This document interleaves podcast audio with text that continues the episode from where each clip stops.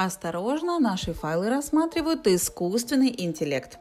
Или же большой брат следит за тобой.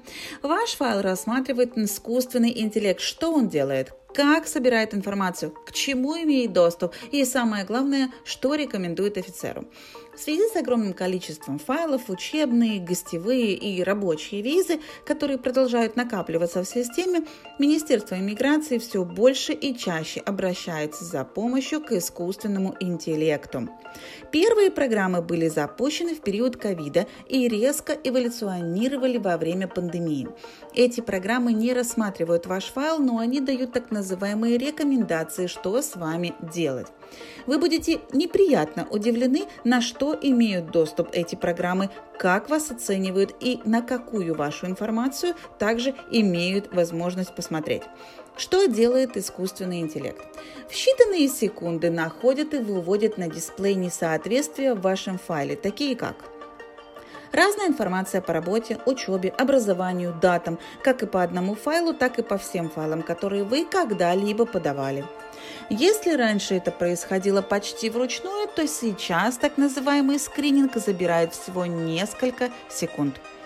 Проверяет наличие всех обязательных форм и дополнительных документов. Выводит на экран список недостающих документов, если такие существуют проверяет документы на наличие подделки, то есть Photoshop, соответствие заявленных фактам реалиям страны аппликанта, ищет и выводит на дисплей любую информацию, которая касается безопасности и криминала аппликанта. Скрининг на угрозу терроризма разрешает искусственному интеллекту проверять и собирать информацию с аккаунта ваших социальных сетей, имейте это в виду, а также делать внутренние пометки на будущее в вашем файле. В то время как искусственный интеллект отлично работает с файлами, где все просто и по инструкции, его наличие в анализе более сложных файлов доставляет больше вреда, чем пользы, так как он не принимает во внимание детали и объяснения. В этом случае, если агент не просматривает файл сам или если не откроет объяснительное письмо от аппликанта или его представителя, то решение будет вынесено ошибочно. Обычно больше половины файлов требует углубленного анализа, а это означает, что искусственный интеллект повысит процент отказов по тем пакетам, где, по идее, должно быть положительное решение. Одним из негативных факторов является также то, что эти программы самообучаемы.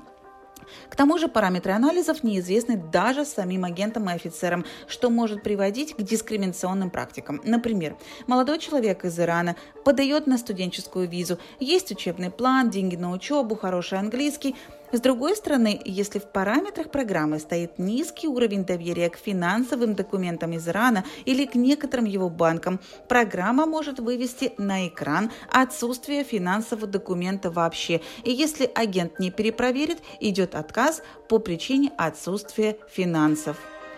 Многие адвокаты и юристы убеждены, что допуск искусственного интеллекта к рассмотрению миграционных файлов – это хуже, чем открытие ящика Пандоры. Они призывают к большей прозрачности об этих программах и меньшей их автономности.